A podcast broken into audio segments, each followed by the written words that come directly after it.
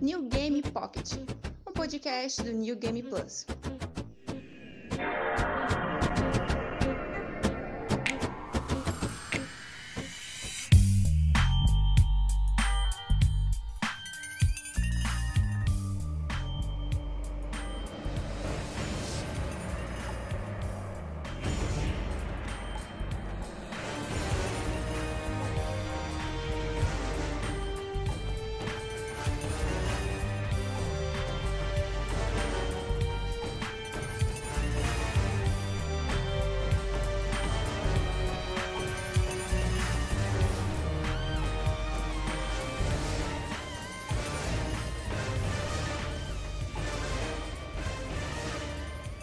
Fala galera do NGP, aqui é Caio Vicentinho com mais um New Game Pocket, podcast oficial do New Game Plus. Estamos com uma edição especial dos 20 anos de PlayStation 2. Eu acho incrível a gente, a gente chegar nesse ponto, porque faz pouco tempo que o PlayStation 1 fez 20 anos e agora a gente está aqui gravando um podcast sobre o segundo console da Sony. É, como eu já disse, eu sou Caio Vicentino e estou acompanhado do meu colega de sempre, o Diogo Fernandes. Olá pessoal, tudo bom? E continuando a nossa, a nossa coleção assim de convidados do Splitcast, agora nós temos o Daniel Coutinho. Completando o álbum de figurinha. Sim, a, a intenção é convidar todo mundo da Podosfera pro podcast. É isso aí. E muito obrigado vocês aí pela oportunidade e por convidar a gente do Split. Sempre muito bom estar aí espalhando a palavra. E logo no começo do programa eu já deixo o convite para vocês aparecerem lá no Split a casa tá um pouco fora de ordem nesse começo de ano, mas estamos acertando tudo e vocês são muito mais convidados para participar do episódio. Opa, muito, muito obrigado. Mas, gente, PlayStation 2. É... Todo mundo aqui teve um PlayStation 2? Sim. Sim, em, em alguns momentos mais de um. Nossa, sério? Como é que é essa história aí? Cara, eu. É porque eu tinha uma relação muito próxima com dois primos meus e o PS2 ele acabou sendo o meu primeiro console que eu comprei, digamos assim, entre aspas, porque foi o primeiro console que foi comprado pra mim, né? Porque eu tive o Super Nintendo, mas ele meio que era da minha irmã, antes, antes de eu nascer, inclusive. Então meio que eu já nasci com o Super Nintendo em casa, meu pai e minha irmã ficavam jogando lá, e essa foi minha introdução ao mundo dos jogos. E aí depois os meus primos compraram um PS2 e me deram um PS1 deles. Então, por esse breve momento da minha vida, eu tinha o PS1 é, é, em casa e eu ia jogar PS2 na casa deles. E aí, depois de um momento, eu tive o meu próprio PS2 e aí eu podia jogar PS2 tanto na minha casa quanto na casa deles. Então, assim, era uma situação quase de, de, de mútua troca ali de jogos e console. Olha aí, eu, eu, eu lembro um pouquinho a história minha história com o PlayStation 2, eu, eu tive um amigo de infância, a gente era muito ligado, assim, um, um ia na casa do outro, bem parecido assim. E a gente meio que fez a transição do PlayStation 1 pro PlayStation 2 muito próximo, assim. Isso foi entre meados de 2005, 2006. E daí ele pegou o primeiro, ele fazia inveja para mim, que eu tinha o Play PlayStation 1, eu ficava rejogando um monte de vezes o jogo do Hércules do PlayStation 1, enquanto ele já tava jogando o novo Crash do PlayStation 2. Que não era tão bom assim, mas a gente era criança, então o Crash em, em 480p era um negócio. Não, o próximo incrível. era sempre melhor, né? Sim, o, a, ideia, a ideia era sempre que o próximo era muito melhor. E daí eu ia na casa dele para jogar o Crash to Insanity. É, eu lembro claramente que o primeiro jogo que eu, que, eu joguei, que eu vi num PlayStation 2 assim rodando não foi nenhum jogo, ó, foi a fantástica fábrica de chocolate do Willy, uh, do Willy Wonka, a versão do Tim Burton, eles fizeram um jogo. Uma versão de PlayStation 2. Eu nem sabia que esse jogo existia. Existe, cara. E é muito ruim. Assim, é muito ruim. E esse foi o meu primeiro jogo assim que eu vi rodando no PlayStation 2. E daí, alguns, alguns anos, não, né? Alguns meses depois, é, eu ganhei um PlayStation 2 de um, de um parente distante, assim. Que daí eu ganhei um pacote completo, assim. Eu ganhei é, o PlayStation 2 Slim, que teve a versão Fat, né? Que tinha a gavetinha de CD, que, dava, que emperrava às vezes, né? Tinha versões que emperrava essa gavetinha. E tinha o Slim, que era muito menor, era aquele que você clicava e levantava a tampinha, que era o que eu tinha. E daí veio com um monte de jogo, um monte de jogo pirata, né? Porque era destravado. E o primeiro jogo que eu joguei que era meu assim foi o Vice City. Um ótimo jogo. Eu, na minha opinião, o melhor GTA até hoje. Eu concordo plenamente. E, mas e você, senhor Diogo? Qual que foi esse seu primeiro contato com esse console da Sony? Então, pessoal, é, sendo bem honesto, eu traí o movimento. Olha aí. Caralho. Lá na época, lá na época do lançamento, eu né, tinha acabado a, a farra do, do, do, da locadora, né? Então não tinha mais jogos à vontade. É, e o PlayStation 1 foi, assim, o último. Último não, né? Mas o PlayStation 1 foi ali o limite. Eu tinha que passar a comprar meus jogos e meus consoles, então eu já estava trabalhando. Eu tive que fazer uma escolha, então eu abri mão do PlayStation 2. Né? Eu entrei na PC Master Race. Sabe? Olha aí. Eu montei Olha. um PC. Eu achei gamer. que você ia pro lado do GameCube. Eu tava falando, pô, GameCube é maneiro, pô. Tô quase Eu, PC, eu, eu cara. gostaria, eu gostaria de ter tido o GameCube. Foi jogar que- Warcraft. Isso, exatamente. Esse foi Foi o jogar. Age of Empires. eu, eu mon- montei um computador pra mim, né? Eu tava muito fissurado em Baldur's Gate, eu tava jogando direto Neverwinter Nights. Então, num PC velhinho que eu tinha, então eu falei, cara, eu quero rodar Crysis. Vocês lembram disso? Rodar Lembro. então eu peguei, comprei um, um PC desse e eu montei um computador bacana pra jogar World of Warcraft. então eu não saí dali, sabe? Eu só fui realmente é, entrar no PlayStation 2 e tentar recuperar o tempo perdido, mais ou menos, ali quando ele já estava bem, né, já estava bem consolidado no mercado e uma porrada de jogos já muito consagrados, eu comecei a correr atrás de tudo, né? E obviamente é, tudo, né? Tudo desbloqueado, tudo jogos alternativos.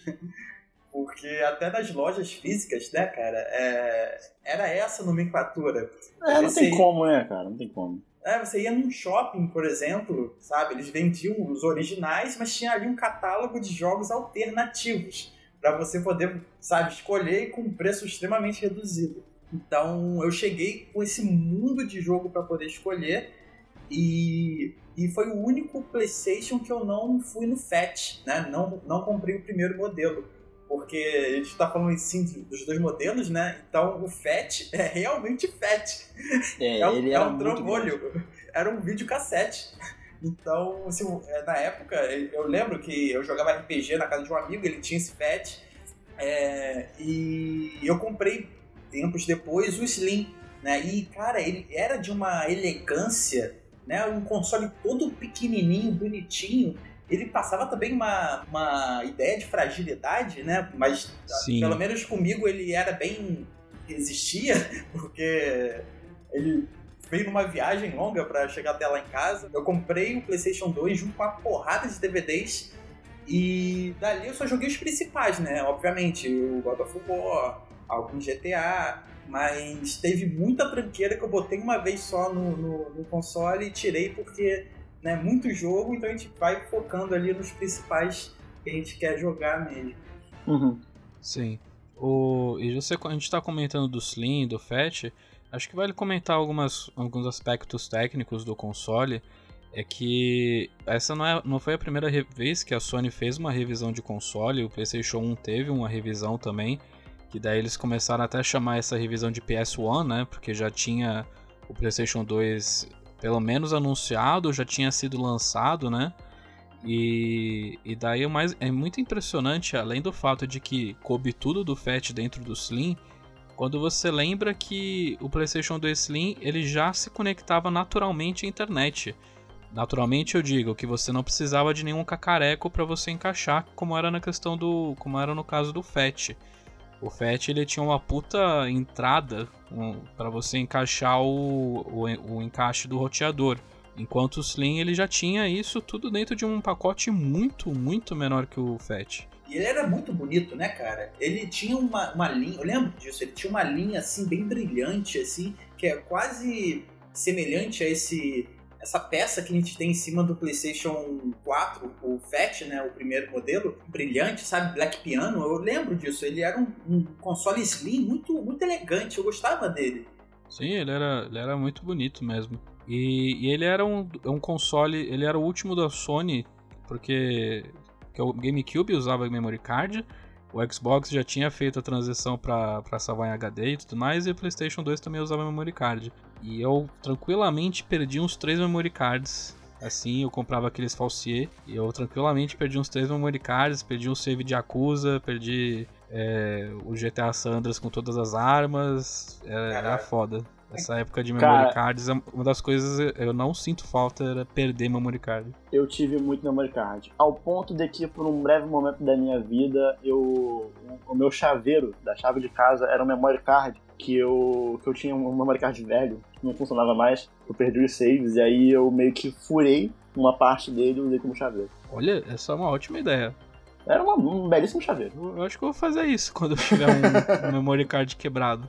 Eu botava, eu botava os memory cards todos juntos dos CDs, daquele, naquela capa, sabe? Aquela capa Sim. de CDs. Então eu deixava tudo ali dentro e não tinha como perder, porque se eu tivesse que perder, perderia tudo de uma vez. Ah, cara, e uma coisa que eu achava muito, não sei se elegante é a palavra, pode ser um pouco de saudosismo, mas eu adorava os ícones do, do, do Card, naquele menu do Card. Era maneiro. Ficava, Sim, era muito bonito. Eu gostava muito de, porque assim, é, alguns jogos é, piratas, ele, às vezes o ícone não, meio que não funcionava, ficava só um CD rodando, mas tinha alguns que, eu não sei como é que funcionava esse sistema, na verdade, mas tinha algum, por exemplo, o God of War, ficava lá o símbolozinho do God of War rodando, aquele ômega, né? Ficava rodando na tela. Eu achava muito bonito aquilo. Eu adorava ficar vendo qual era que seria o ícone do jogo. Era, era muito legal que alguns jogos tinham várias sequências dentro do PlayStation 2. Então eles tinham uma, meio que uma, uma sequência de ícones. Porque no Yakuza você tinha a criancinha, né? E daí no Yakuza 2, que se passou alguns anos, é, é, é, a mesma, é a mesma criança, só que um pouco mais crescida. É muito legal isso. No GTA, por exemplo, no San Andreas, é um disquete Enquanto no GTA Vice City, como, já não, como não existia ainda, ele era um, uma fita cassete. Era muito eu legal. Nunca, eu nunca reparei isso. muito bom. Sim, é muito. Eu, é que às vezes, né, o CD pirata não rodava, daí para passar o tempo eu ficava vendo os ícones dos jogos que tinha salvo no memory card. Sim. E falando em jogos que não funcionavam, né, que CD pirata, é, então ele, o PlayStation 2 ele ficou muito conhecido com aquela tela vermelha, né? Você botava um, um disco lá dentro, ele jogava um, uma tela vermelha assim da morte, falando que favorecia o Era CD. Era, era, bem, era complicado. Você tinha que começar a fazer malabarismo pensando que era o problema no videogame, mas não, era o CD zoado que você estava botando ali. Era triste. E eu, eu tive problema com o desbloqueio de PS2 na época porque eu lembro que quando eu comprei o PS2, a gente fez a burrada de comprar na lojas americanas, um bloqueado, e depois levar para ser desbloqueado. Né? A gente não comprou direto desbloqueado. Por quê? Não sei, me pergunte. Mas, assim, no começo deu tudo certo, né? Só que levou um tempo ali entre a compra e o desbloqueio do PS2. Então, nesse meio tempo, meu pai comprou, eu lembro que foi o primeiro jogo do PS2 que eu tive, que foi o SSX3, que era um jogo de snowboard da, da Electronic Arts, na época desenvolvido pelo estúdio aquele do EA Big, que era a mesma equipe que fazia o FIFA Street na época. E, e eu usava o PS2 para assistir meus DVDs que eu pegava na locadora e para jogar o SSX3.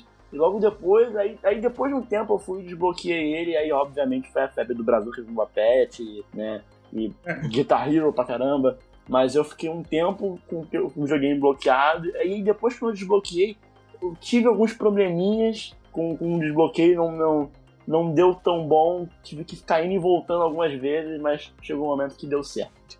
É, é legal que você comentou uma coisa que a gente tinha conversado até no Telegram.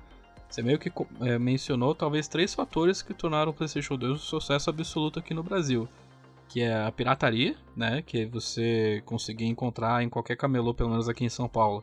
Qualquer camelô você conseguia comprar um jogo por 5, 10 reais, assim, se fosse eu, um eu posso, eu posso corrigir o tempo verbal? Você continua encontrando. Sim, você continua encontrando. Só que daí agora você tem também a edição do Xbox 360, mas PlayStation 2 ainda é um patrimônio, assim, da, da pirataria do Brasil.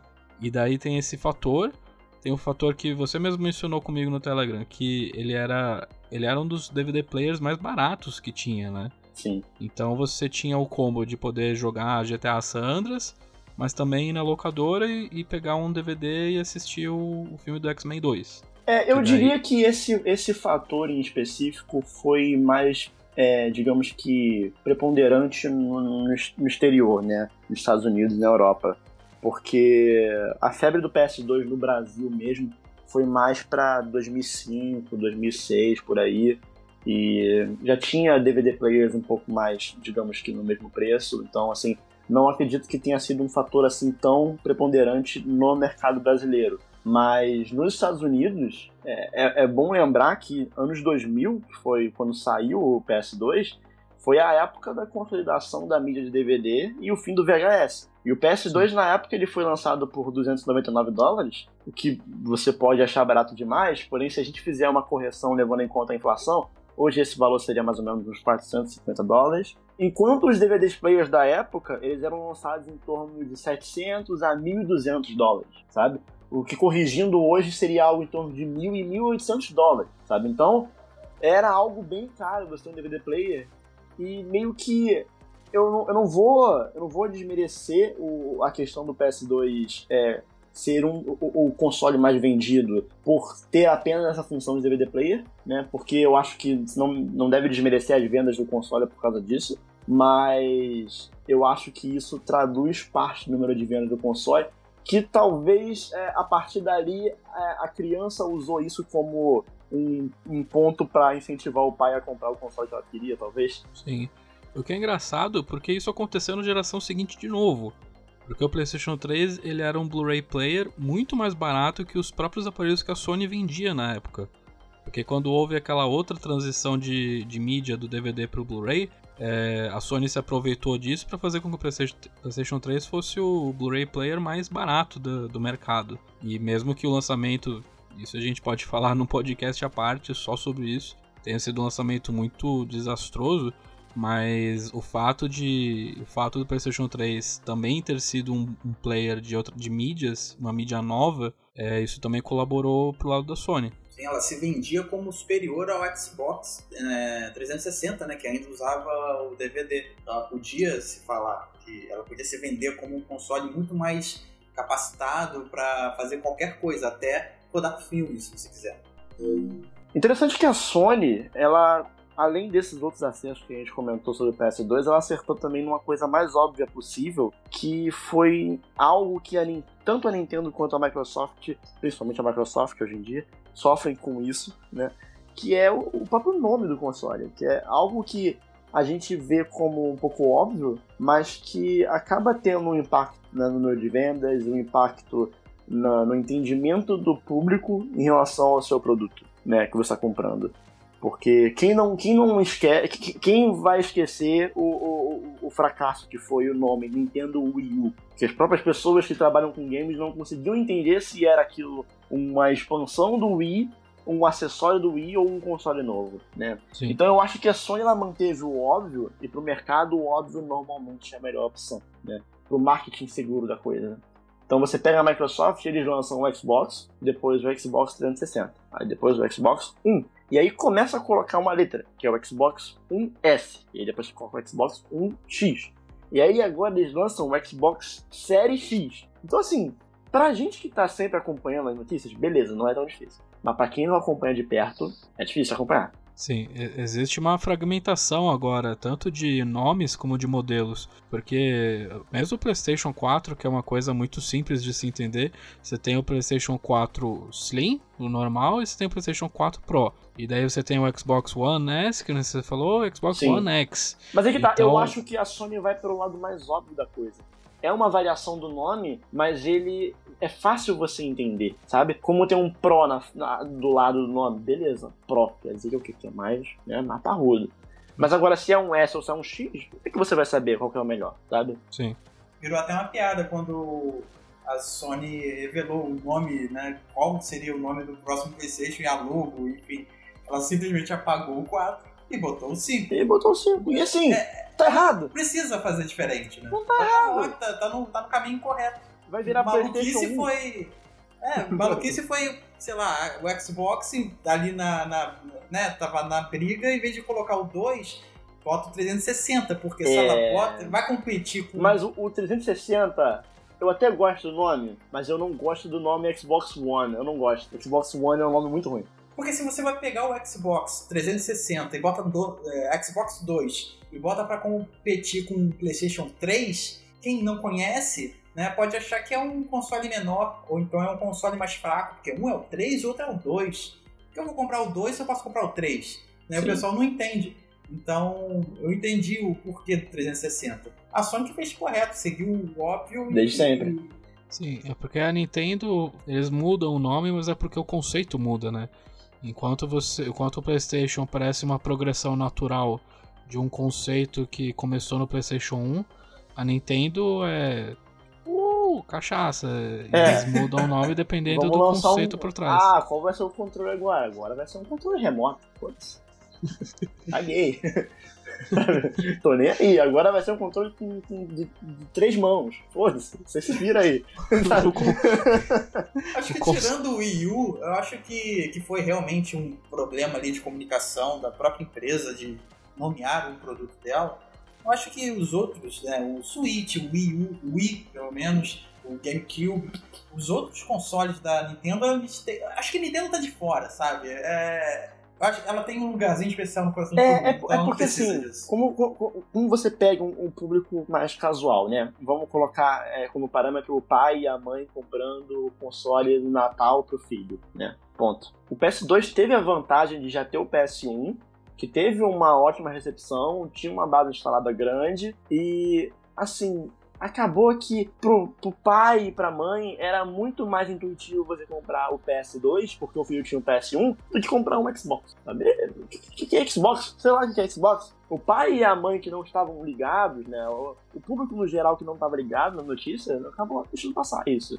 Isso é algo que acabou sendo um fator importante pro, pro sucesso do PS2. Foi o fato do PS1 ter sido um sucesso e eles seguirem um marketing seguro de, ah, você gostava do PS1? Aqui, toma, essa aqui é a evolução da coisa, é melhor ainda. Sim, e uma coisa que a gente não mencionou até agora, o PlayStation 2 era retrocompatível com o PlayStation 1. Que além dessa questão do nome, de, de dar sequência, é, se você era um dono de PlayStation 1, você poderia fazer a transição para PlayStation 2 e manter sua biblioteca.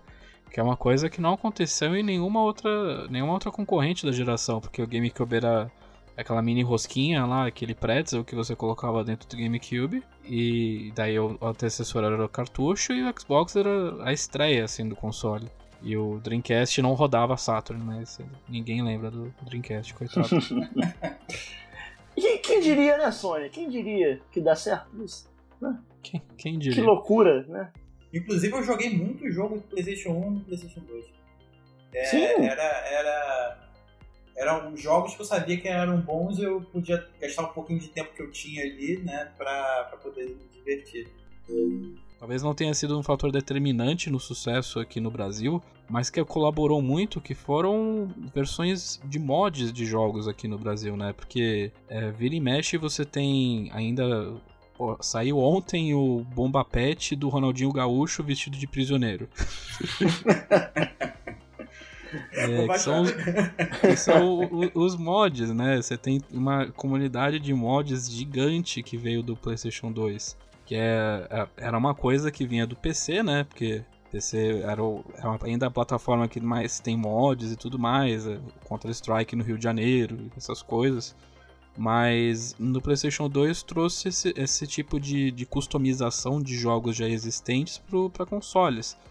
Daí você vê jogos como GTA San Andreas com carros brasileiros. Daí você pode roubar um Santana 2000, um Gol 2000. Sim. E andar com San Andreas. Daí não, você eu vou tem te o falar, próprio Boba Pet. Vou acrescentar, Oi. não é nenhuma questão apenas de você realizar modificações no gameplay ou é, visualmente dentro do jogo, mas eu lembro que eu joguei God of War 1 legendado, em português. Sim, sim, teve vários jogos que eram legendados. Eu lembro que a primeira vez que eu joguei o Resident Evil 4 era legendado em português. Sim. Isso facilitava muito a acessibilidade dos jogos pra época. Porque, Sim. assim, é... uma coisa que eu acho até legal a gente colocar aqui pra visualização do, do, do público mais fácil é quantos anos a gente tinha mais ou menos na época, né? É... eu, assim, eu, eu, eu, eu nasci em 95 e tive o PS2 mais ou menos ali entre 2003, 2006, 2007 por aí. Então tinha ali por volta de uns 10 anos de idade. Então saber inglês não era uma opção para mim. Eu, eu tô mais ou menos nessa faixa do, do Daniel. Eu nasci em 94. Eu tinha. Do... Já tinha 12 anos porque o PlayStation 2 eu ganhei em 2006 com presente de aniversário. E eu tinha um pouquinho de noção de inglês, porque eu tinha começado muito cedo com o PlayStation. Eu, eu, eu, tive essa vontade de aprender inglês por causa dos jogos. Mas, obviamente, jogos mais complexos como Final Fantasy XII, muita coisa acabava se perdendo. Então, é, realmente foi Eu comecei uma, uma a aprender no PS2. É, eu já peguei o PlayStation 2, já tava bem mais velho, já tava, já tava trabalhando, eu tinha comprado um PC antes. É, então, é, eu já tinha, já tava começando na vida de, de, querer jogar muitos jogos, mas o tempo era escasso, sabe? Uhum. Então, o fato, inclusive esse, né, de ter muitos DVDs para jogar e jogar muito, muito pouco. Então, começou, acho que foi ali. Sim. Apesar isso, da isso voz. Não. é, cara, isso, isso é um fator importante na. Eu acho que na forma como foi moldada a, a, o mercado consumidor brasileiro de games, sabe? Eu acho que é, o PS2 ele foi responsável por essa pela, pela geração do, do, do mindset do, do, gamer hoje no Brasil, sabe? Pelo menos que tem mais ou menos na nossa cidade. O pessoal mais novo já tá indo direto pro mobile, não teve muito acesso ao PS2. É, mas, assim, é, e tem uma galera que começou a jogar no PS2 e comprava assim. Eu mesmo sou um, um, um exemplo vivo disso. Eu ia no camelô, eu comprava 10 jogos, entendeu? Jogava um e aí ficava o resto tudo lá, jogava uma vez só e entrava num backlog infinito, sabe? Que nunca mais eu botava a mão. E eu acho que hoje, né, é, não tanto, porque a gente tem que pagar um pouco mais caro, mas acaba acontecendo um pouco. Quando a gente compra um joguinho um pouco mais barato, a gente acaba não dando muito valor a ele. E isso foi uma coisa que eu tive que aprender um pouco mais tarde, quando eu caí na realidade do PS4 e eu vi que um jogo estava custando 180 reais. Eu, ih, cara, acho que eu vou ter que dar um pouquinho de valor aqui. Hein? Então eu era meio que obrigado a terminar o jogo e aproveitar ele na completude dele. Então foi uma mudança de, de, de, forma de jogar com o tempo que eu tive que me acostumando. Eu acredito que várias pessoas passaram por isso também. Sim, e com serviços como a própria PSN Plus ou então Game Pass, né? Você fica cada vez mais jogos acumulando e você acaba comprando, às vezes, pelo impulso mesmo, nessas promoções malucas que ocorrem. E meio que se iguala, né, gerações. Então você tem um mundo de jogos de DVDs piratas e agora uma porrada de jogos todos legalizados, bonitinhos, só que também parados. Né? É, é, é, é semelhante a, a, ideia. Mas voltando ao assunto dos mods, a gente pode entrar um pouquinho na história do Bom Apete, que foi assim, talvez, o, o para mim, o, o, símbolo cultural dos games no Brasil, sabe?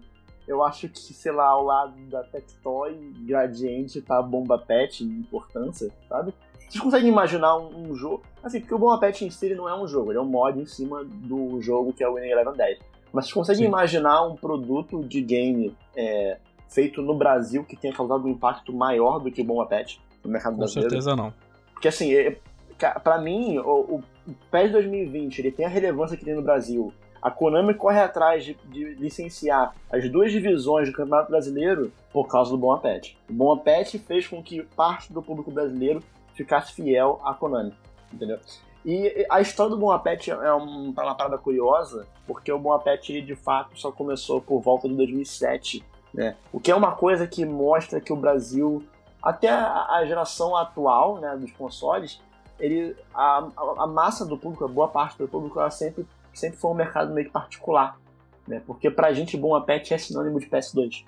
E Sim. pra gente, durante toda a vida útil do PS2, existia Bomba Pet. A gente sempre teve Bomba Pet. Só que quando o Bomba Pet foi criado, já existia o PS3. O Bomba Pet atualmente democratiza o acesso a, por exemplo, você jogar uma um, um jogo de, no PS2 atualizado, porque eu imagino, eu não sou muito fã de jogo de futebol, nem de futebol em geral, na verdade. Mas eu imagino como deve ser frustrante, por exemplo, você jogar um, um jogo de PS2, que já é uma geração que foi deixada para trás há muitos anos, e você queira, sei lá, jogar com o Neymar no PSG. Tipo, isso não aconteceria se você jogasse o, o Winning Eleven base, assim, os jogos disponíveis oficialmente no PS2. E daí o Bomba Pet meio que democratiza esse acesso a uma versão atualizada desses jogos, né? É, eu falei até brincando do Ronaldinho Prisioneiro, mas acontece já tem de, por exemplo, eles colocarem a narração do Galvão Bueno dentro do jogo. Que é uma coisa que os jogos oficiais nunca conseguiram, óbvio. Não, não é. não se encaixa certinho em todos os momentos, porque eu já joguei um Bomba Pet muitos anos atrás. E daí eles colocaram a narração do Galvão Bueno. E eu lembro que eu tinha um Bomba Pet que ele tinha a narração do Galvão Bueno e tinha um símbolo da Band né, na tela. Eu nunca entendi. Qual era a lógica daquilo? Previsão do futuro, assim, do Galvão indo pra Band, assim. Fizeram isso, né? Acho que a própria Konami tentou algo semelhante, né? Oficialmente com, a, com Silvio Luiz. Né? Sim, sim, sim. E se eu não me engano, hoje, é, o narrador do PES 2020 é o Nivaldo Prieto, eu acho. Também é um narrador de, de, de futebol profissional. E eu, eu, acho que fica muito acima do, do, do FIFA, que coloca lá o, o Thiago Leifert, que assim, tem o seu carisma, mas mas então, a saída da pirataria, que realmente foi uma coisa muito, muito forte aqui no Brasil, mas no mundo inteiro, uma das coisas que ajudou muito o PlayStation 2 foi a biblioteca. Chega a 1850 jogos. É então, jogo. É, jogo, é jogo pra caralho. É um backlog legal. e além desses 1850 jogos, é, algumas estatísticas dos jogos mais vendidos, que daí tinha GTA San Andreas, que é o mais vendido de todos, com 17,33 milhões. O Gran Turismo 3 com 14,89 milhões. E, e daí vai indo, tipo, tudo na casa dos 10, 11 milhões. E um que ficou que me impressionou muito que é o Final Fantasy X, que vendeu 8 milhões de cópias, então... Merecido. Merecido, merecido. Eu, eu, eu falo merecido, mas eu nunca joguei Final Fantasy X. É, é, dá pra fazer literalmente uma coleção só de PlayStation 2 dá pra você viver 4, só de PS2. Sim. E, e daí tinha muitas opções. Tinha jo jogos de corrida, tinha jogos de luta, tinha... existia pelo menos um jogo muito bom de cada gênero. Eu queria perguntar para vocês, é... quais jogos que vocês mais gostavam assim no PlayStation 2? Assim, um top of mind, assim, o primeiro que vem na cabeça de vocês? Assim, eu. Assim, os jogos que eu penso em, quando eu penso no PS2 é Final Fantasy X. Eu tava até falando com o Diogo antes da, da gravação. E Need for Speed Underground 2, com certeza. Né, para não citar dois jogos de corrida, né, porque também poderia citar o Gran Turismo 3, que foi um jogo que eu joguei bastante. Teve God of War 1 e 2, também que foram jogos que eu joguei a, a exaustão e Desculpa God of War 2018, mas eu continuo preferindo God of War 2. E teve lançamento de Persona 3, que assim, foi meio que, digamos que, o início da popularização da série. Teve muito, muito jogo marcante no PS2. God of War 2 fez aniversário hoje. Né? Incrível. Fez aniversário de, de 10, 10 anos, né? Não, 10 anos não. 15? Não sei. Mas hoje o God of War 2 ele, ele fez aniversário. Em 2007. Sim, o aniversário dele é, mas o aniversário dele é hoje. Então, parabéns, God of War 2. E, e você, Diogo? Eu não consigo colocar outro jogo assim no topo se não for Final Fantasy X. Foi a melhor experiência que eu tive no console. Né? Não que outros jogos eu não tenha, sei lá, guardado com baita carinho, mas que foi o, o, o acho que foi um, um, jogo que valeu a pena ter comprado o PlayStation 2 foi o Final Fantasy X. É, foi, ele tá no topo do, de, dos jogos da franquia para mim, então acho que ele é o melhor jogo do console, né, no, no, geral. Foi ótimo ter jogado e foi ótimo também ter conhecido o próprio God of War no console, mas Final Fantasy X, a música do Zarnaka é meu despertador, então eu, eu não tenho como não falar dele. Eu já cogitei aprender piano, só por causa dessa música. É, é, é, é, maravilhosa, sabe? Então não, não tem como não dizer que Final Fantasy X foi o principal jogo do, do PlayStation 2 pra mim. Fora que teve outros, né?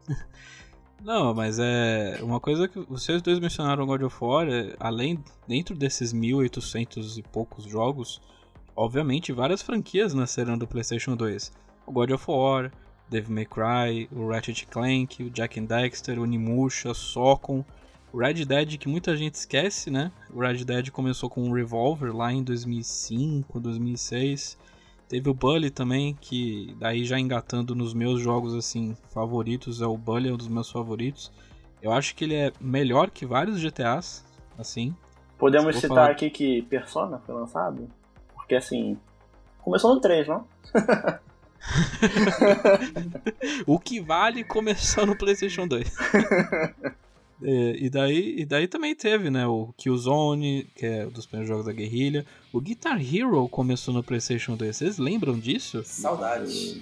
Eu tava comentando com o Gusta recentemente que eu era. A única, única coisa que eu era virtuoso realmente era na guitarrinha de plástico do Guitar Hero. que porque, cara, como eu joguei a exaustão isso, dos dedos sangrarem, sabe? Então, é assim, jogava enlouquecidamente tentando manter ali o, o nível alto, sabe? No mais difícil, cara, era muito bom. Estou te dando um abraço nesse momento. Estamos juntos. Estamos juntos porque eu quebrei três guitarras no guitarrista, de tanto era jogar. Muito frágil, cara. Era um porque vagabundo demais. Eu, ao invés de comprar uma guitarra tipo, original ou marca boa, não, não, não. Leadership. Vamos comprar aqui um, um, um 80 reais aqui no camelô, tá ótimo. E passava seis meses quebrava. E assim, meu, minha paixão por Guitar Hero e jogos de ritmo começou ali. E, e, quem ouve o Split sabe que eu tô sempre citando jogos de ritmo lá. E começou no Guitar Hero, depois foi pro Rock Band. E aí hoje tá no Love Live, mas por um acaso. e, e daí só os dois últimos que eu queria citar, que era o Yakuza, que começou com um, eu já falei dele bastante no podcast de remakes, é, duas edições atrás. E o Kingdom Hearts, que o Daniel Coutinho tem uma história com essa franquia é impressão minha? É, Kingdom Hearts é um jogo que. Assim, eu não. Eu não é porque assim, vamos lá, eu, eu, não, eu não gosto de. Eu não tenho prazer em falar mal das coisas, né? É, porque eu acho que, assim, é, muitas pessoas. Quando, quando você gosta de algo, né? E aquilo faz parte da sua vida, faz parte de como, né, de como você se formou como pessoa e aí vem um, vem um cara na internet e fala mal daquilo, né? Eu, eu, eu, consigo, eu consigo me colocar no lugar da pessoa e, e, né, e sentir que, pô, sabe, a pessoa se sente incomodada, sabe? Mas, cara, Kingdom Hearts não, não desceu para mim, sabe? Não, não foi um jogo que eu tentei jogar ele na época do PS2, não joguei muito pouco, né? Eu fui realmente dar a chance definitiva para ele foi no PS4 né? Mas não, assim, eu joguei o primeiro, não, não, fui quase até o final, mas não consegui. O jogo realmente é, não funciona. Assim, eu, eu poderia ficar argumentando aqui o porquê não funciona para mim, mas não é algo que eu, né, que eu tenho prazer de ficar falando, mas é, é um jogo problemático para mim, em vários sentidos. Não é uma franquia realmente que ficou comigo. Por mais que eu goste muito de Disney. Você acha que se tivesse talvez começado no PlayStation 2, você teria uma opinião diferente ou foi a jogabilidade, a história, alguma coisa assim que não te pegou? Difícil dizer, cara, difícil dizer. Eu acredito que talvez se tivesse começado no PS2 com um jogo legendado em português, entendendo a história, talvez eu curtisse mais. Talvez eu fosse mais, digamos que, é, tolerado, tolerável com o gameplay do jogo. Porque existe uma discussão, não uma discussão, mas é meio que até ao concurso, que, que o Kingdom Hearts 2 é um puta salto em relação a 1, por exemplo. E você falou que você começou com qual jogo? Eu comecei no primeiro. Então, daí dizem que o primeiro ele realmente é não é punitivo, mas ele não não é tão convidativo que nem o segundo jogo. E eu tive a sorte de começar justamente a franquia no segundo jogo. Então, então eu gostei, apesar de não ter entendido algumas coisas, tipo, quem que porra é Rico? Mas Por que tem jogabil... tanta gente com cabelo espetado e roupa com zíper? É, tipo, e por que, que eu tô há três horas jogando com uma pessoa que não tá na capa do jogo? E, e, e, daí eu. E daí eu foi muito mais convidativo para mim, porque eu gostava da jogabilidade. Era. Pô, eu, eu gosto de. Eu sou uma das três pessoas no Brasil que gosta de Tron. Então eu gostei do, da fase no Tron, do Piratas do Caribe e tudo mais. Então eu ainda preciso jogar o 3, mas acho que já chegou numa parte da, do enredo dessa história que acho que eu não vou entender mais nada, porque eu só joguei é, o 2. É porque assim, eu, eu não comprei a narrativa do jogo e vamos lá. Eu, eu dei essa chance pro Kingdom Hearts ano passado. Eu joguei Kingdom Hearts 1 depois de jogar Sekiro. Não foi uma boa ideia, sabe? Porque talvez eu tenha jogado o melhor gameplay de combate da minha vida e logo depois fui pra Kingdom Hearts 1, sabe? Então foi, foi difícil. Tipo, você comer o melhor hambúrguer da sua vida e alguém te chamar pra comer no, no Mac sim, depois. Sim, foi, sim, foi isso, foi isso. Kingdom Hearts ou McDonald's. Porque é, é, é, é, bom, é bom. Mas se você estiver acostumado com, com o gourmet de, de 40 reais, né? talvez, talvez não seja tão bom. Assim. E eu, eu tenho que confessar que eu tô triste com vocês dois, porque nenhum de vocês citou Metal Gear 2 e 3. Metal Gear Solid 2 e 3. Olha, você vai se decepcionar mais ainda comigo porque eu nunca fui do Metal Gear. Caralho, Daniel. Nunca fui do Metal desconvidado. Gear. eu nunca fui do Metal Gear. Pelo, pelo motivo que eu citei já anteriormente, que eu não jogava jogo em inglês, que eu não entendia a história. E eu realmente não, não me chamava atenção. Eu, eu, eu tive uma, uma, uma, uma vida de gamer de PS2 um pouco particular, para ser bem sincero. Eu joguei os jogos mais marcantes, né? Como eu já citei aqui alguns deles. Mas como eu tive o PS2 ainda criança, eu jogava muito jogo de desenho, sabe? Que eu gostava, que eu assistia a televisão. Então eu jogava muito Simpsons Hit and Run, sabe? Jogava o jogo Bob Esponja, jogava o Jack Chan de Adventure, essas coisas assim. Então, digamos que eu deixei passar muitos clássicos, sabe, do PS2, e Metal Gear foi um deles. Depois eu não tive o PS3, eu fui pro Nintendo Wii. Então eu só fui ter a possibilidade de ter contato com a franquia no PS4 no Metal Gear Ground Zeroes, eu, ah, não, tchau, não vai rolar. A, a, demo paga do quinto jogo? Não vai rolar. Será que conta só ter comprado Metal mas, Gear 2? mas eu, eu, eu, tenho vontade. Se um dia saísse uma, uma coletânea pra PS4 ou pra PS5, eu com certeza compraria. Vamos, Konami. Vai, Konami. é, mas vocês estavam falando de, de, de, como marcou a vida de vocês, mas Metal Gear Solid 3 marcou muito minha vida porque eu sinto que foi uma coisa que o Demartini comenta que foi aqueles turning points, sabe? é, meus pais eles, eles faziam uma festa por causa do PlayStation 2 que daí comprar jogo pirata era presente de Natal. E daí eles compravam tipo 10, 15, 20 jogos de uma vez. E, e daí desse, desse lote de Natal uma vez, eu comprei Gran Turismo 3. E porque eu gostava muito do 1 e do 2 no PlayStation 1. E ele não. Ele, infelizmente ele não rodou. E, e daí o cara falou: Ó, oh, eu lembro até o nome da. É Rock Laser. Era uma franquia de de lojas de jogos que acho que faliu tudo já. E eles vendem jogos piratas, assim. daí eu pedi para eles trocarem para outro Gran Turismo e eles falaram que não tinha. Ah, mas tem esse Metal Gear Solid 3 aqui. E era uma época que eu lia muita revista de jogos. E, tipo, eles fizeram os três melhores jogos do ano. Que era Metroid Prime 2, que eu não tinha GameCube. É, o, o Halo 2, que eu não tinha Xbox. O GTA San... Então era quatro jogos, né? Não sei contar é, o GTA San Andreas, que eu já tinha, eu já tinha zerado, e o Metal Gear Solid 3. Aí eu falei, ah, dá esse negócio aí. Cara, fudeu. A partir daquele momento, fudeu. 10, 10 15 anos depois, eu tenho cinco prateleiras só de jogos de Metal Gear, cara. E uma coisa que o, o Coutinho falou que ele, que ele, ele queria aprender piano por causa de uma música, eu queria aprender Krav Maga por causa de Metal Gear Solid 3. Por um momento eu achei que você ia falar que queria saber cantar pra cantar Snake Eater. Pô, também, pode ser. Pode ser. Snake Eater vai ser música de casamento. Caraca.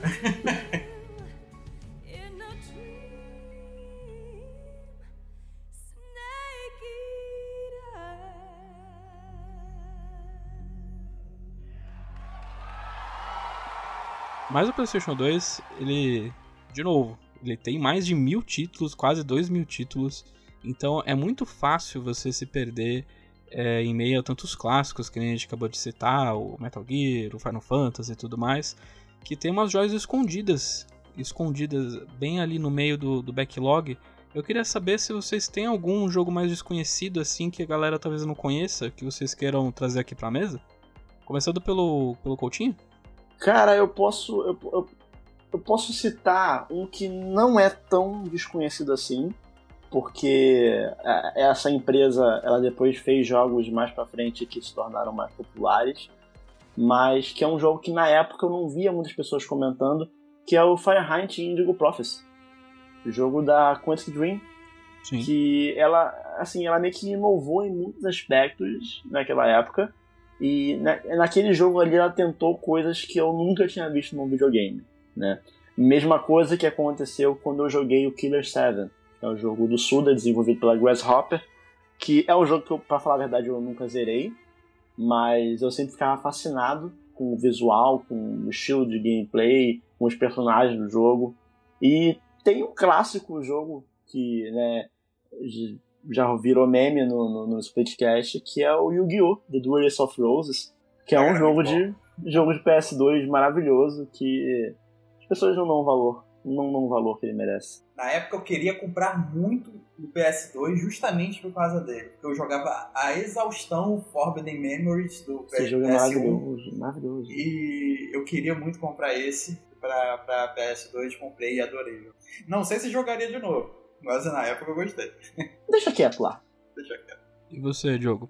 Então, cara, então como eu joguei, tive que selecionar mais para poder jogar e aproveitar melhor o, o PlayStation 2, eu tenho uns três aqui, cara, que estão no meu coração, sabe? Que, que vamos lá. É, o primeiro é o Constantine, né? Que eu gosto bastante, né? Do universo da Vertigo, né? Eu já até comentei aqui uma vez. E apesar do filme, de, sei lá, de 9 entre 10 fãs da, da Vertigo não gostarem muito do filme, é, eu, eu achei legal, né? Keanu Reeves é carisma puro. E ele protagoniza o, o jogo. É, tem lá o rostinho dele, ou então semelhante ali dentro do jogo, e ele traduz. É, o máximo consegue... que dá, né? É, eu, eu, é o que dava na época. É o que dá pra fazer. E o, e o jogo, ele é o filme, sabe? Você joga cenas do filme. Então, assim, era bacana na época. É, eu tava lendo Hellblazer demais também e tinha o jogo do Constantine. Eu não sei se na época eu tudo isso junto me fez gostar muito desse título, mas ele ficou gravado, né? Então acho que vale mencionar, porque não sei se todo mundo conhece esse título. E, bom, o segundo é Rogue Galaxy. Ele é Rogue um Galaxy, RPG. Bom. Ele é, é um RPG, é, action RPG, extremamente bom, cara. É excelente. É, ele foi é, desenvolvido pela Level 5 e publicado pela Sony. É, e era o terror da pirataria, sabe? Porque ele era, de alguma forma, você conseguia gravar é, um DVD normal de, acho que era 4.7 GB, e isso não comportava o CD inteiro, o, o jogo inteiro. Então, quando você estava perto do final do, do, do, Rogue Galaxy, você simplesmente travava. Agora, imagina isso num jogo de RPG. Você joga Triste. o tempo inteiro, horas e horas, e depois trava, né? E você só conseguia gravar direitinho num DVD dual layer, alguma coisa assim, que já era mais de 8 GB e tal. Você conseguia. É, e interessante é que o jogo se trata de piratas espaciais.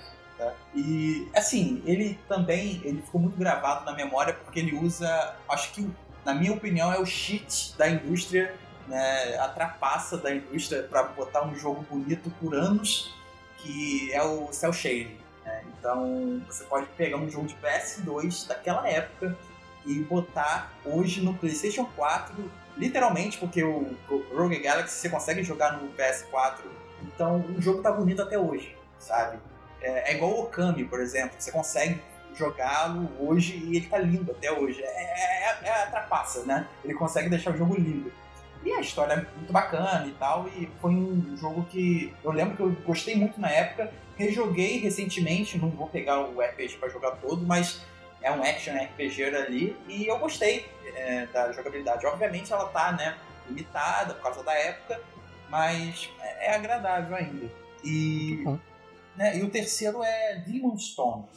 Cara, esse aqui eu acho que merece ser remasterizado, ou remake, ou o diabo, porque ele foi o jogo que eu mais me surpreendi no PlayStation 2. Eu acho que se eu tivesse a oportunidade de jogar um jogo só, é, obviamente eu tenho acesso ao Final Fantasy X no, no PlayStation 4. Mas se eu tivesse acesso a um jogo só de PlayStation 2 que não foi para lado nenhum, ficou preso no console, seria o Demon Stone. Porque ele assim, ele é totalmente inspirado no RPG, né? Ele tá dentro do cenário de Forgotten Realms para quem joga e quem conhece. E ele simplesmente foi teve o roteiro produzido por R.A. Salvatore, que é o responsável pelos maiores livros dentro do cenário e dentro da mídia, da literatura de, de cenários de RPG. Né? Uhum. E, e, cara, ganhou prêmios. Enfim, é, o roteiro é muito bom. E dentro do jogo você tem dubladores no nível de, por exemplo, o Michael Clark Duncan, sabe? Saudoso. Ele tá dublando o jogo. É, o, o, Patrick Stewart, ele tá pro, é, dublando também. Ou seja, só tem galera, assim, boa, sabe? E o jogo, ele é extremamente bonito da época. E pra você, que era do PC e jogava lá seus Baldur's Gate da vida, deve Porra, sido... cara, eu, eu fiquei maluco, sabe? Porra, eu queria muito uma remasterização hoje. Se você lançar hoje, cobra o que você quiser que eu compro, porque esse jogo é Joga de 20. Porra! Joga de 20. Mas uma, uma pena é que, na época, ele era um jogo de nicho, né? Eu comprei no susto, porque eu vi ali pequenininho o símbolo ali da, da né, do, do, cenário de RPG. Falei, cara, interessante, deixa eu ver. E foi um achado maravilhoso, porque para mim é o game que merece estar. Tá... Quem não conhece, pega, dá uma olhada no YouTube agora, porque é um jogo muito bom, cara. E você consegue, mais ou menos o que a gente viu agora na, na demo do remake, você controla três pessoas ao mesmo tempo, sabe? Um guerreiro, uma maga e um ladino ou alguma coisa nesse sentido. E a, a, a inteligência artificial vai trabalhando para você enquanto você está ocupado com o personagem principal. Cara, é um jogo excelente que quem não conhece, cara, tenta dar um jeito, porque, assim, merece. E quem gosta de RPG e nunca ouviu falar, corre atrás, porque é um jogo do caralho. Ele é estilão Diablo, é o quê? É, é um jogo de ação é, e muito com um roteiro do cacete, sabe? E que envolve tretas de entidades cósmicas, bem estilo de, de RPG, sabe? De mesa de RPG. Uhum. Então, você que já joga, você se sente em casa ali. Então, é, o Demon Stone, ele é. Assim, eu, eu acho que se eu pudesse jogar hoje um jogo só de PlayStation 2 e eu pudesse escolher qual, seria ele, porque. É, enfim, é, o, o jogo inteiro é do cacete, tem muita gente boa envolvida acho que foi nomeado a alguns prêmios, né? No, no BAFTA, por exemplo, ele também ele concorreu. É, enfim, é, é, um baita jogo, merece ser, ser visto por todo mundo. Tô, tô procurando aqui, de tanto que você falou. Sim, procure, cara. Cara, é assim, no, dos jogos de cenários de RPG, existem muito poucos, sabe? Então, no PlayStation 2, inclusive, teve o Dark Alliance, que vai ter agora um, jogo novo, né? Foi anunciado de uma forma muito esquisita é, nesse. Não, agora eu não lembro qual foi, é, se foi na E3 ou se foi na, na Game Awards, que é um que eram os personagens né, da, da franquia da Dark Alliance, né, que também é dentro do cenário de Forgotten Realms. E teve, né, o PlayStation 2 teve jogos assim voltados para esse, esse universo, sabe? Tentando buscar o pessoal do RPG de mesa para dentro do videogame.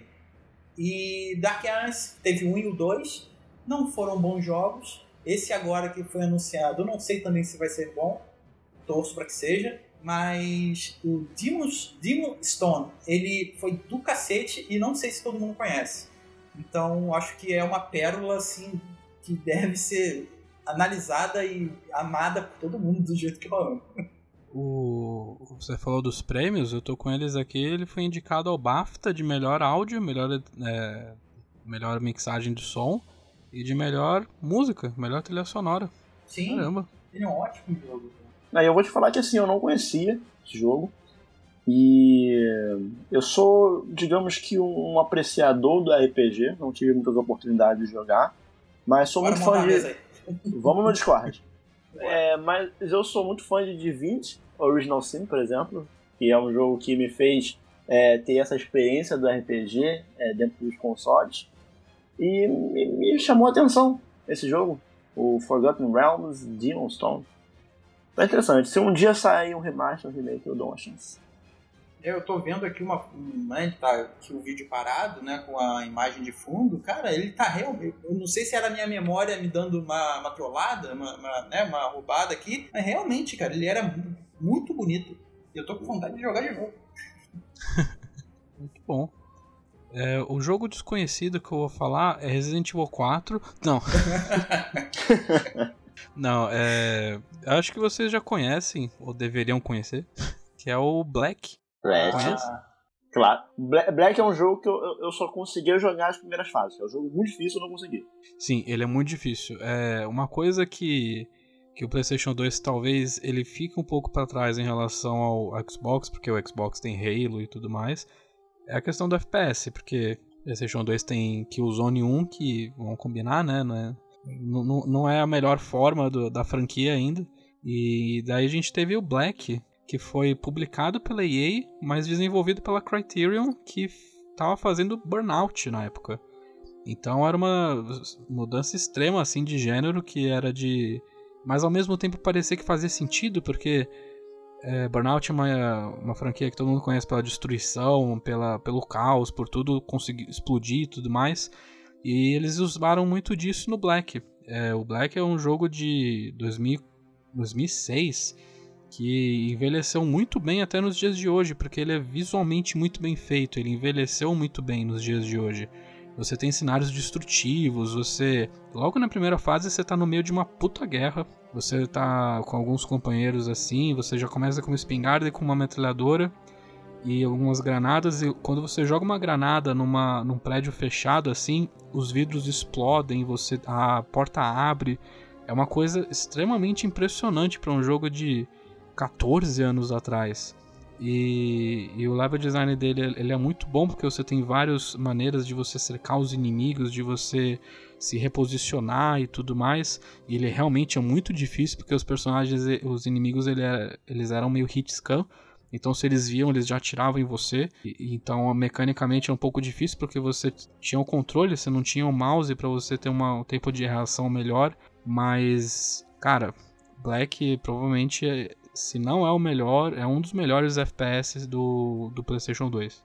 Eu acho que assim, junto com Medal of Honor, foi talvez o primeiro FPS que assim me chamou a atenção e que eu realmente me sentia é, é, com uma imersão ali dentro do jogo, sabe? Porque eu não era muito fã do, do, do GoldenEye, era divertido, mas eu não gostava muito. Mas com Medal of Honor e Black, assim, foram jogos que realmente eu. Bom, o jogo de tiro pode ser bom ruim. Uhum.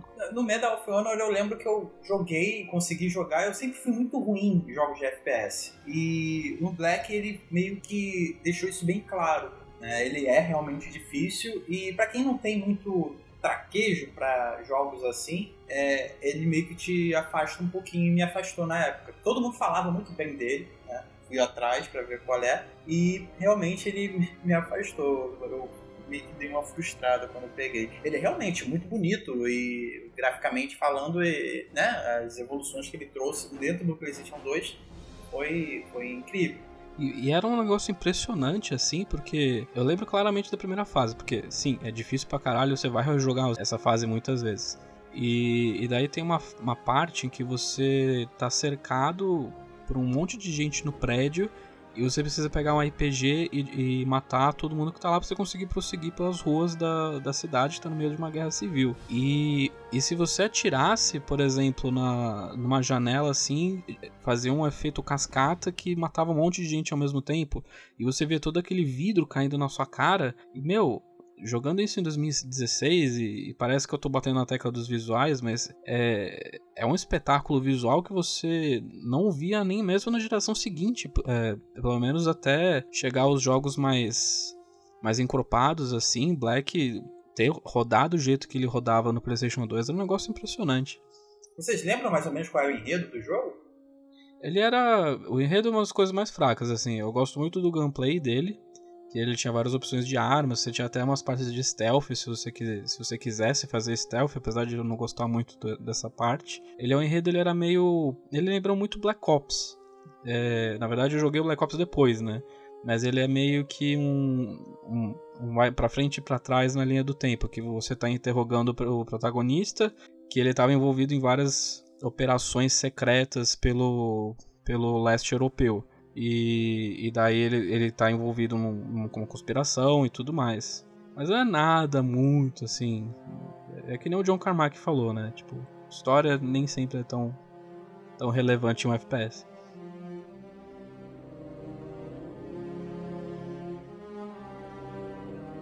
É, a gente falou então dos nossos favoritos, assim, dessas joias escondidas Mas eu queria então que vocês me ajudassem assim, porque uma coisa que aconteceu que eu achava que, que assim, era impossível de acontecer nos dias de hoje, mas eu tenho um amigo que chegou pra mim, chegou no nosso grupo do Telegram e pediu dicas de jogos de PlayStation 2, assim, quais são os essenciais que eu preciso conhecer para conhecer a plataforma.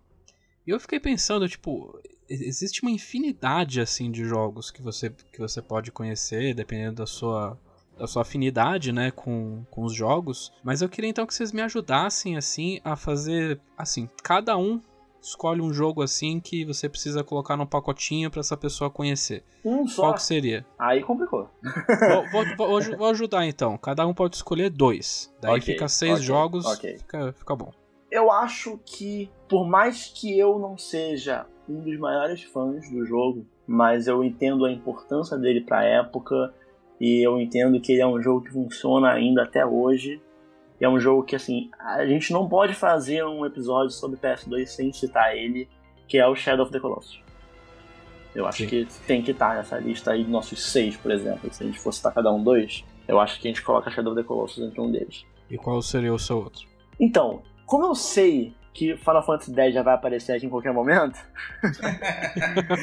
Nem um inclusive. então eu vou com God of War 2. Eu vou no óbvio. Zeus, your son has returned. I bring the destruction of Olympus. Olha aí. É um baita jogo, né, cara? Eu lembro que quando ele chegou lá na. Pra quem é do Rio e conhece, né? Lá na rua Uruguaiana, né? Que a Saudosa galera. Uruguaiana. É, o pessoal gritando, né? É o mantra deles, né? Que é CD, DVD, CD, DVD, jogos e programas Play 1 Play 2. Então, quando o God of War chegou lá nesse. Gu- Good of War. Good of War, bom da guerra. é, e tava passando, né, no, no- nas televisões e tal, gameplay, cara, era um absurdo. É, tem cenas lá que eu fico bobo hoje, sabe? Sim. Como que o PlayStation 2 tava rodando isso? Sim. E o God of War 2 ele é interessante porque ele saiu em 2007, né? Ah, Isso, isso é uma parada que a gente não, não consegue traçar um paralelo para hoje em dia. Você consegue imaginar, por exemplo, o PS5 saindo no final desse ano, 2020, e aí em 2021 lança o próximo God of War só para PS4? Sim, isso mostra, isso mostra a força do PlayStation 2, né?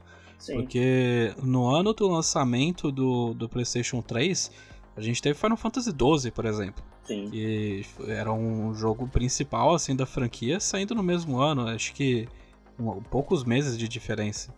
Que é uma coisa que até aconteceu no PlayStation 3, mas acho que o PlayStation 2, tipo, é- era uma força bruta tão grande, assim, uma presença tão grande pra, pra Sony que valia a pena você. Você tinha uma base instalada tão grande que valia a pena você lançar um, o 2 enquanto ainda enquanto você já tinha uma nova geração rolando.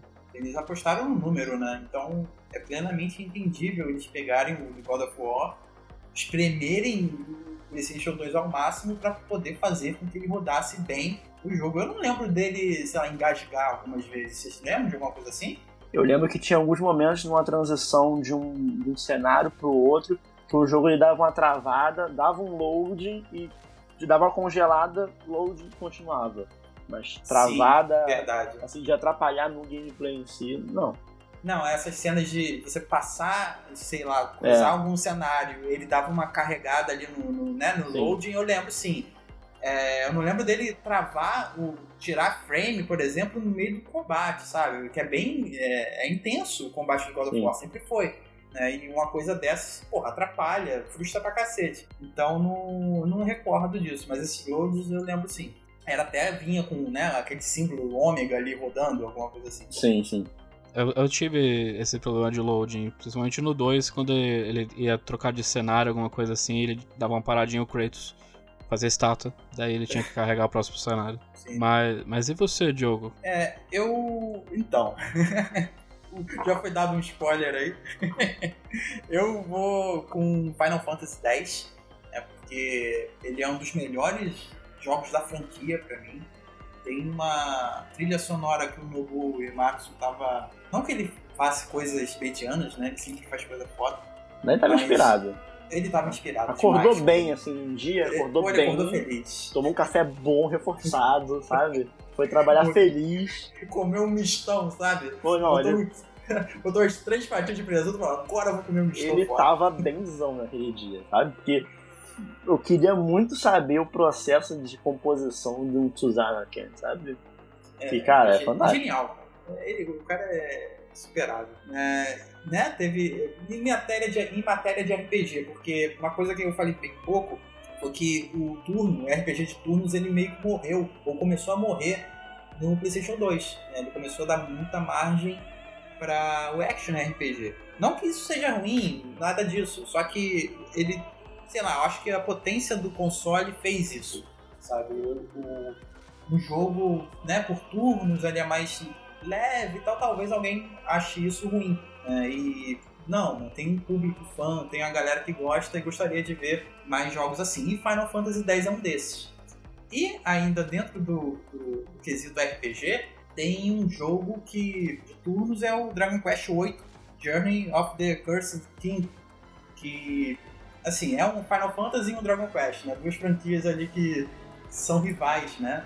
E ambos esses jogos são de uma baita qualidade, então quem gosta de RPG, quem gosta de RPG por turnos principalmente, tem esses dois jogos, né? Você pode focar neles. E se você tiver um tempinho, você também pode dar uma olhadinha no que aconteceu com Valkyrie Profile 2, o Silmeria. Que ele- PS2, PS2 é um bom console pra RPG, né? é, é um bom console. É, só que né, do 3 pra frente ele já começou a ratear um pouquinho. Mas nesses três jogos, assim, ele. Pra quem gosta de RPG, é um prato cheio, então pra conferir. Eu acho curioso que no PS2 você teve, é, assim, você começou a ter um- um- uma ascensão do, do RPG de ação, né? Mas você ainda tinha ali algumas franquias lançando o jogo no estilo RPG clássico, né? O Dragon Quest é uma que se mantém fiel a essa fórmula até hoje, pro bem e pro mal.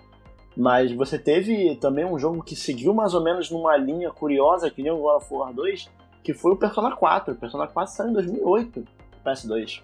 Então, assim, o PS3 já tava há um bom tempo ali, sabe? Então é algo curioso. E é outro jogo também por turno que saiu nessa época.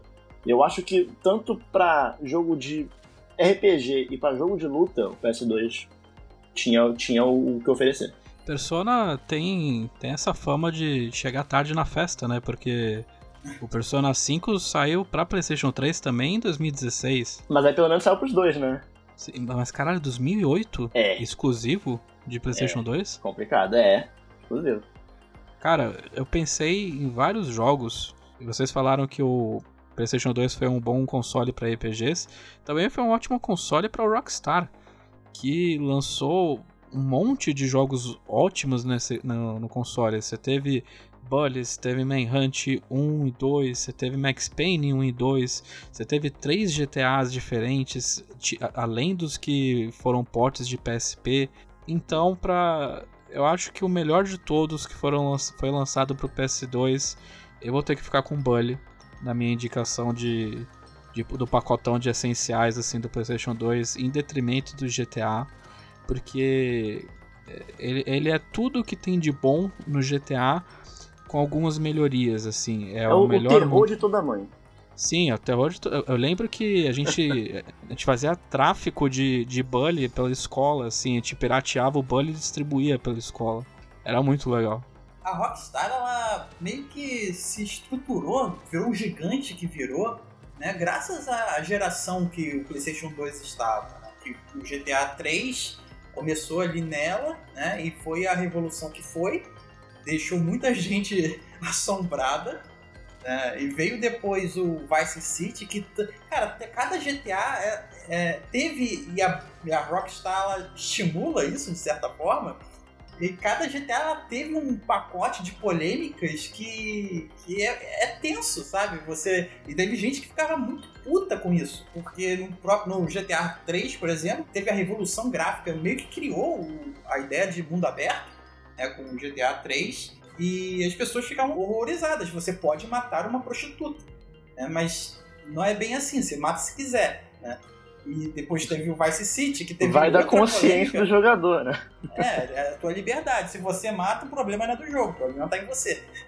Sim. Né? E teve Vice City, que também teve mais polêmica por causa de conflitos com o pessoal do Haiti, né? Porque né, o contexto do jogo, mais ou menos, o enredo, ele tem, uma- é uma briga, né? Nos anos 80 ali e tal, do- entre cubanos e, e haitianos.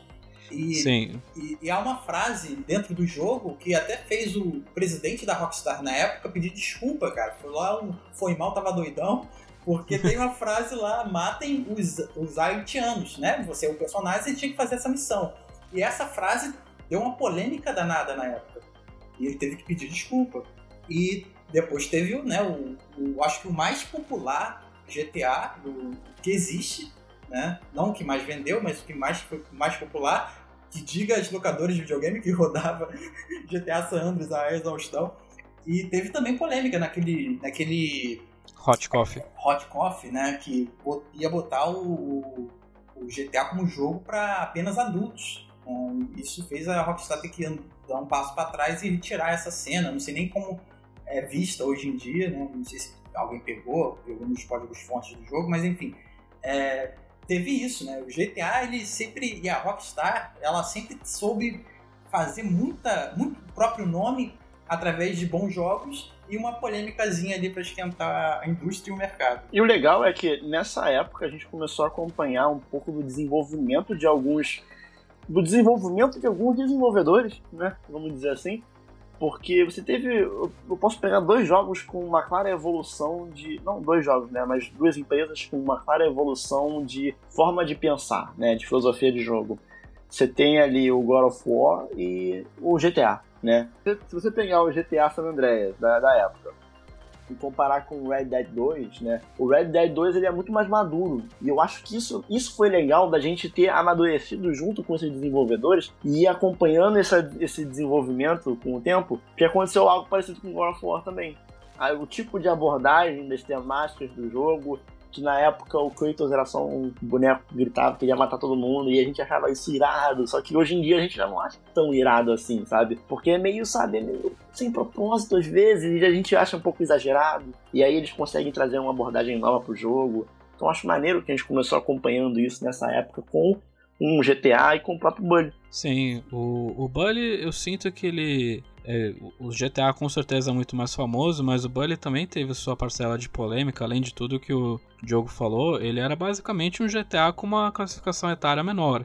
Então ele, tinha, ele era mais acessível pro, pro público e ele foi proibido no Brasil durante muitos anos, né? E só foi liberado recentemente. Tanto que Pra eu jogar o, o Bully no PS, PlayStation 4, eu tive que comprar na conta americana. E daí eles só, só tiraram esse, esse ban do jogo recentemente. E o que eu gosto do Bully é exatamente que ele é, ele é mais enxuto. Ele tem um mapa mais enxuto, porque uma coisa da Rockstar é que eles sempre faziam maior é melhor mas nem sempre, né? Porque GTA Santos tem um mapa gigantesco, mas cê- às vezes você sente que é um espaço vazio, sabe? É, tem uma porção do mapa que é só mato e não tem nada pra se fazer.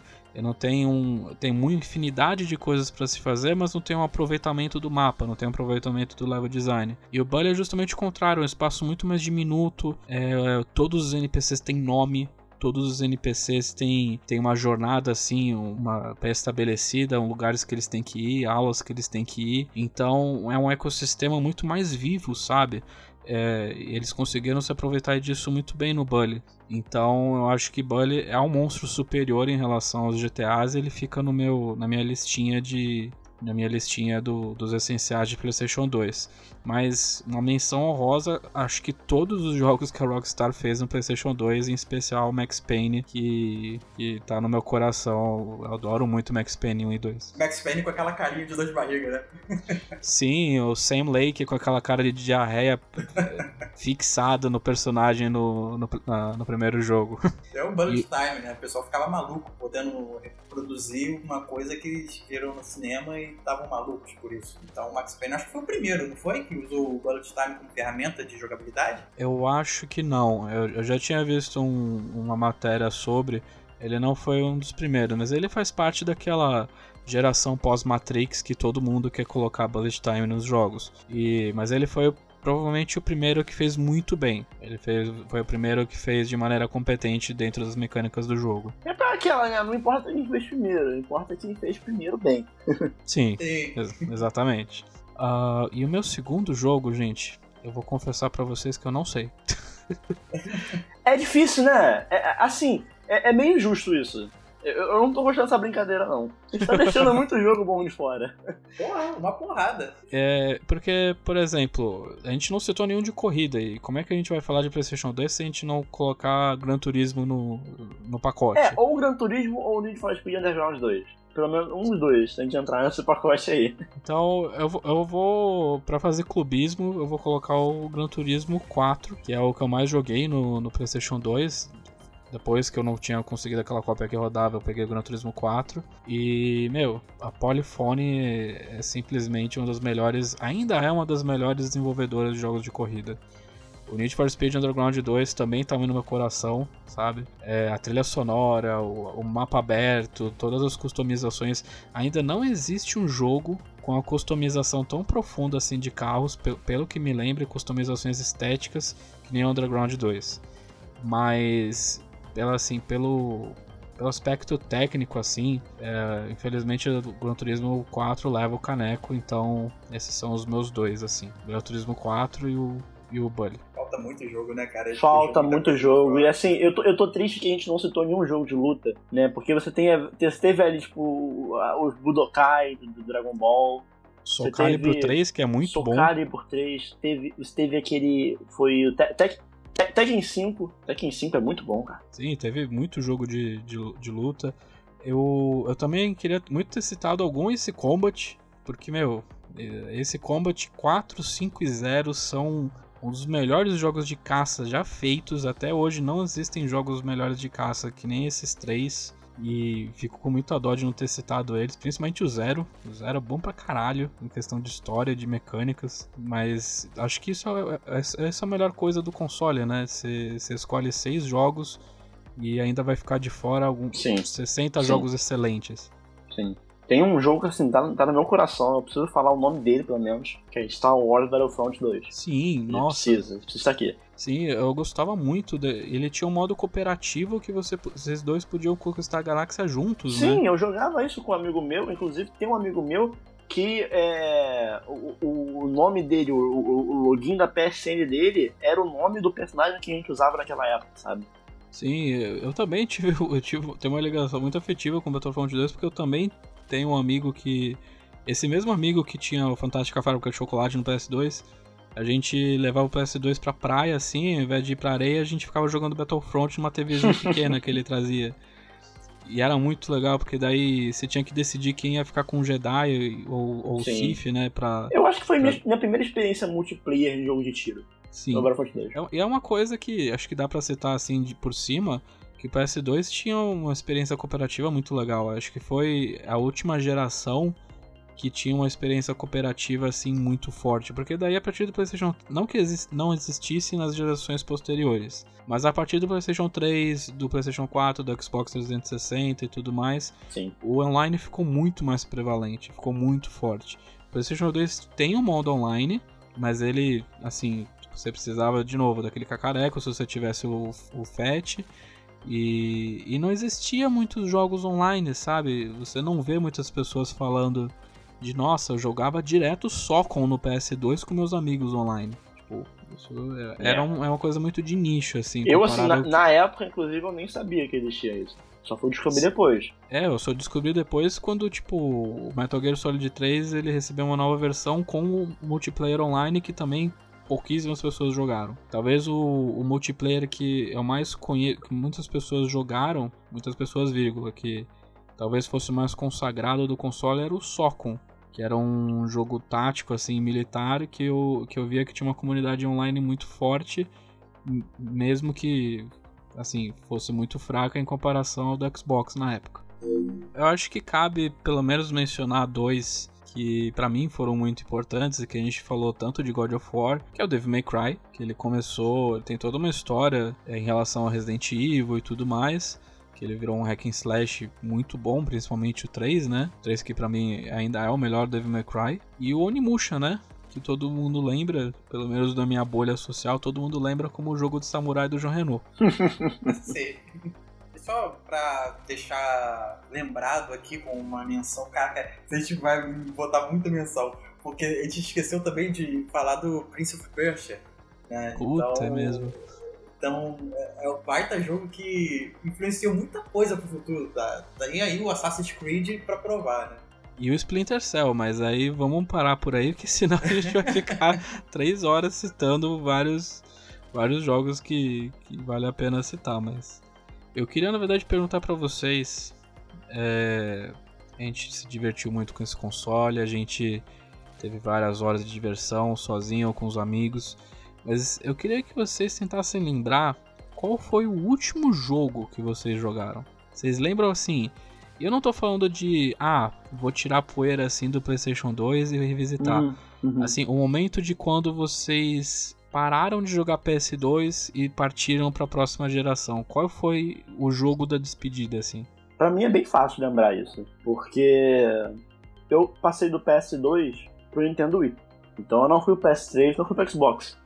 Então eu tinha PS2 e o Wii ao mesmo tempo. E no Wii, um dos maiores problemas é que não tinha jogo de futebol bom o suficiente.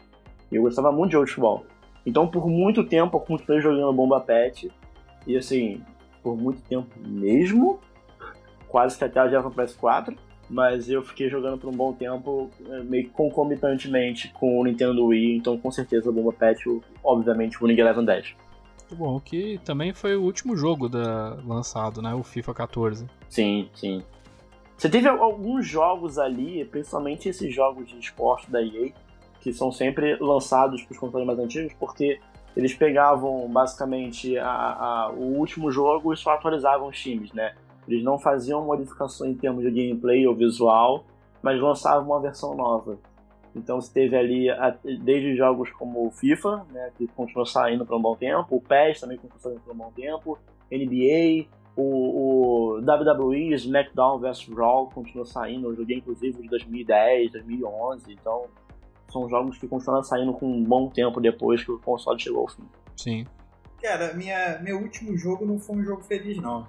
Porque foi um jogo que aca- acabou me frustrando um pouco e dali eu já tava com um computador mais parrudinho, né? E eu falei, ah, beleza, vou partir para essa geração nova aqui. E comecei com Assassin's Creed, Batman, enfim. né, eu larguei o PlayStation 2 de lado. Mas foi um jogo que, cara, me frustrou porque era da, é da franquia que eu gosto, né? Que é Final Fantasy. E o jogo foi o Final Fantasy XII. Não que o jogo, veja bem, longe de mim de criticar o Final Fantasy XII como um jogo ruim. O Gusta já está vindo a galope. Sim, me, me dando, me dando voadora. Mas eu achei a jogabilidade, ela não, não, não, não casou comigo, sabe? Eu tava esperando outra coisa porque o 10 ele me marcou bastante. E não que o jogo não seja de turnos, né? Isso que é a loucura, porque ele é um jogo de turnos, mas alguma coisa na jogabilidade dele não, não, me, não me fisgou, sabe? E ele tava naquele nível de te deixar embasbacado com o gráfico, sabe? A questão gráfica dele falar, cara, como que isso tá rodando no PlayStation 2, né? E mais ou menos o que a gente tava achando com o Shadow of the Colossus. Falar, cara, que jogo incrível que tá rodando aqui. E eu fiquei bastante, mas o protagonista ele não, não, não rolou, sabe? A história não demorou muito pra me pegar. A jogabilidade ali também não, rolou com os games. Cara, assim, me frustrou pra cacete o jogo. E dos que eu peguei pra jogar, o Final Fantasy XII foi o único que eu não terminei. Por causa disso. Eu gostaria é, de pegar agora na, a versão né, remasterizada pra tentar dar uma chance novamente. Pra ver se não era na época que eu tava. Uhum, né, uma expectativa. expectativa depois do 10. Eu não sei, né? Mas eu gostaria de pegar pra dar uma chance novamente. Né? Mas na época lá foi o meu último jogo e dali eu falei, ah, beleza, daqui não, não vai sair mais nada legal aqui no PlayStation 2, então vou seguir aqui nesse computador e ver qual é. É, Diogo, assim como você, minha última experiência com, com PS2 foi um pouco triste, porque não foi nenhum jogo ó, espetacular, foi o Need for Speed Undercover, que foi o último Need for Speed que saiu pro PlayStation 2 antes da EA largar a mão do PS2 definitivamente pro, com os jogos de corrida. Porque até então eles tinham portes meio, meio porquinhos, né? Você tinha o, o Need for Speed Shift, né? Que saía pro PlayStation 2. Ah, Não, era o Pro Street. Você tinha o Need for Speed Pro Street, que era meio estilo Gran Turismo e tudo mais, saindo pro PlayStation 2.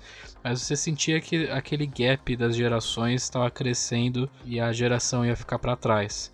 E o Undercover é, é a prova cabal disso. Você, você tinha problema de texturas carregando, você tinha um problema que já tinha no Most Wanted, que você tá andando tão rápido que o cenário não consegue renderizar, e daí ele para por alguns segundos para carregar, só que era muito, muito constante no Undercover. E, você, e, e já estava numa época em que funções às vezes tinham que ser tiradas para poder rodar no PlayStation 2.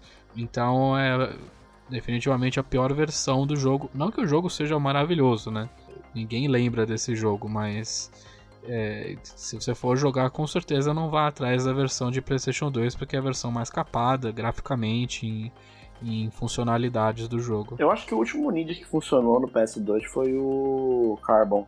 Sim, o Carbon é muito bom. Eu, eu sei que tem gente que odeia. Tem gente que odeia ele, mas eu gosto muito do Carbon. Eu gostava. Tinha uma vibe meio Tokyo Drift. Sim, é, você tinha chefões que você tinha que derrotar na- nas cordilheiras, assim, tipo, fazendo drift.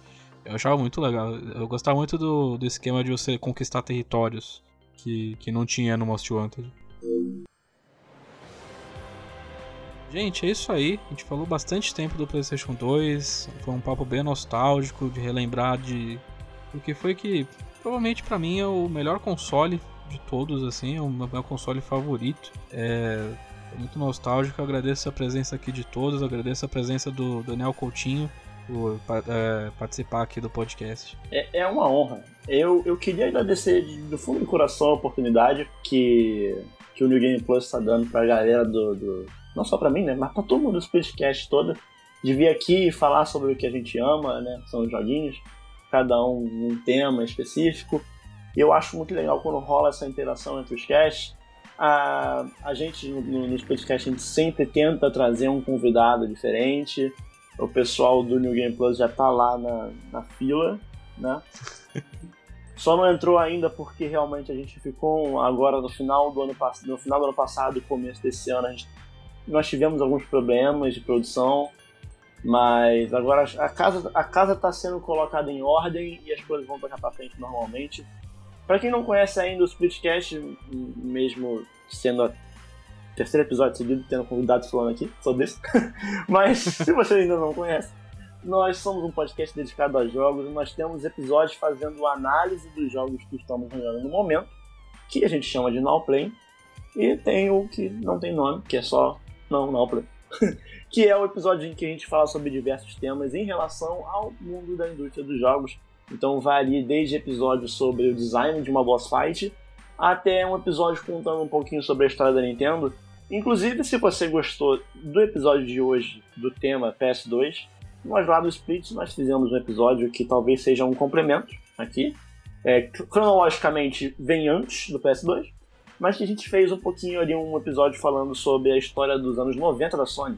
Então a gente lá contou sobre a entrada da Sony nessa indústria vital dos joguinhos, como é que foi essa transição, não uma transição total, mas como é que foi essa nova frente da Sony para essa indústria que para ela era desconhecida e teve que bater de frente com o Sega Nintendo, e aí deu certo com o PS1 e aí veio o PS2. né?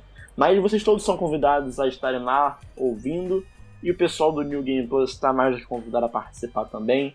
A gente arruma um tema legal e vamos falar sobre o joguinho, que é isso que a gente gosta de fazer. É isso aí, Daniel. Muito obrigado pelo convite.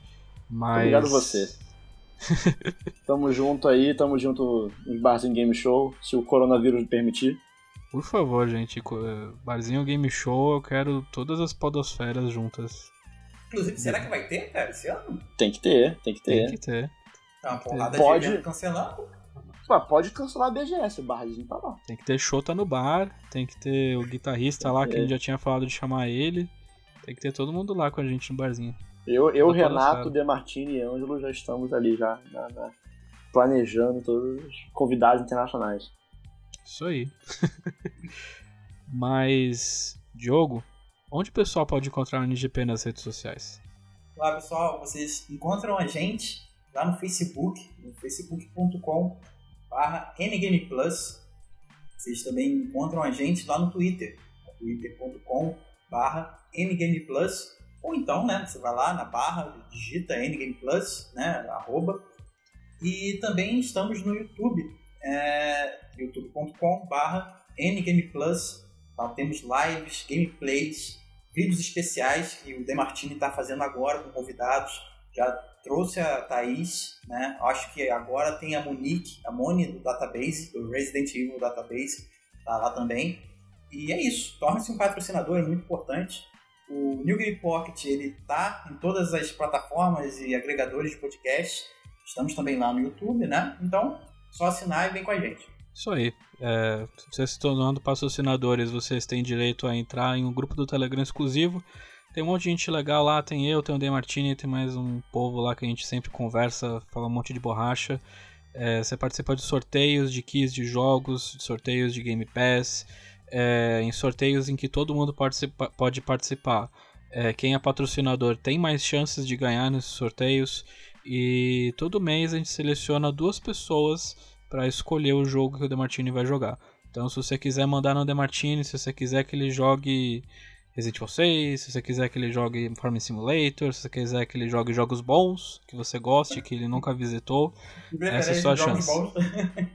se você quiser que ele jogue jogos decentes, é, se torne um patrocinador, ajuda a gente bastante a criar conteúdos cada vez melhores. Eu já estou me tornando patrocinador nesse momento para mandar o Demartini jogar Yu-Gi-Oh! Duelist of Roses. Olha aí, beleza. olha aí, ao vivo. Agora ao vivo pra gente, pro pessoal vai ser gravado. Mas eu acho que a gente fica por aqui, pessoal. Esse foi mais um New Game Pocket. Fiquem bem e até a próxima. Lá, tchau. Valeu. Tchau.